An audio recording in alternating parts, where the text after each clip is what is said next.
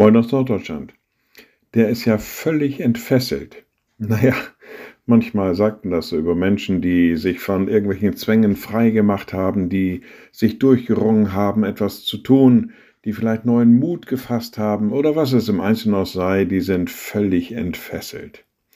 Und dann bewundert man vielleicht die Leistung, die sie gerade erbringen. Man bewundert der, den Mut, mit dem sie eine Sache angehen. Sie sind völlig entfesselt. Die Bibel berichtet an einer Stelle von Menschen, die schon völlig entfesselt waren, bevor sie entfesselt wurden. Ja, das klingt jetzt ein bisschen kryptisch. Paulus und Silas waren ins Gefängnis geworfen worden und harrten da auf ihren Prozess und zu der damaligen Zeit war es häufig so, dass solche Prozesse nicht gut ausgingen.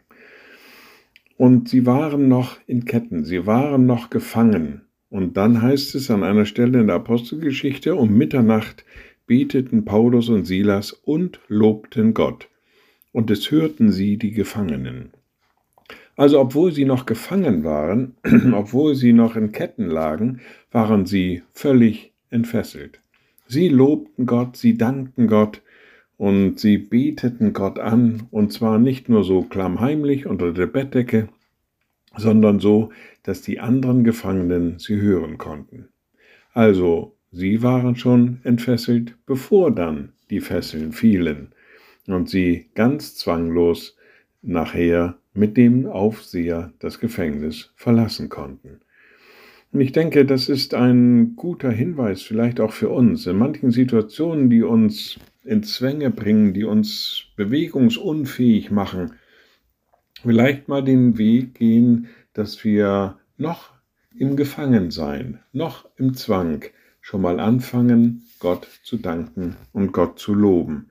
Manchmal erledigen sich dann diese Fesseln, diese Zwänge von ganz alleine. Liebe Schwestern und Brüder, ich lade Sie ein zu einem kurzen Gebet und anschließend zu einem gemeinsamen Vater unser. Allmächtiger Gott, guter himmlischer Vater, wir kommen zu dir und sagen dir Dank. Du hast uns gerufen, du bist bei uns, du begleitest uns in allen Dingen unseres Lebens. Und wir danken dir, dass du uns immer wieder neu befreist, dass wir dich loben können, dass wir dir danken können, dass wir deine Liebe und Barmherzigkeit erkennen können. Und wir beten gemeinsam, unser Vater im Himmel, dein Name werde geheiligt, dein Reich komme, dein Wille geschehe wie im Himmel, so auf Erden. Unser tägliches Brot gib uns heute und vergib uns unsere Schuld, wie auch wir vergeben unseren Schuldigern. Und führe uns nicht in Versuchung, sondern erlöse uns von dem Bösen, denn dein ist das Reich und die Kraft und die Herrlichkeit in Ewigkeit. Amen.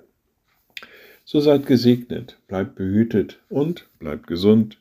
Tschüss.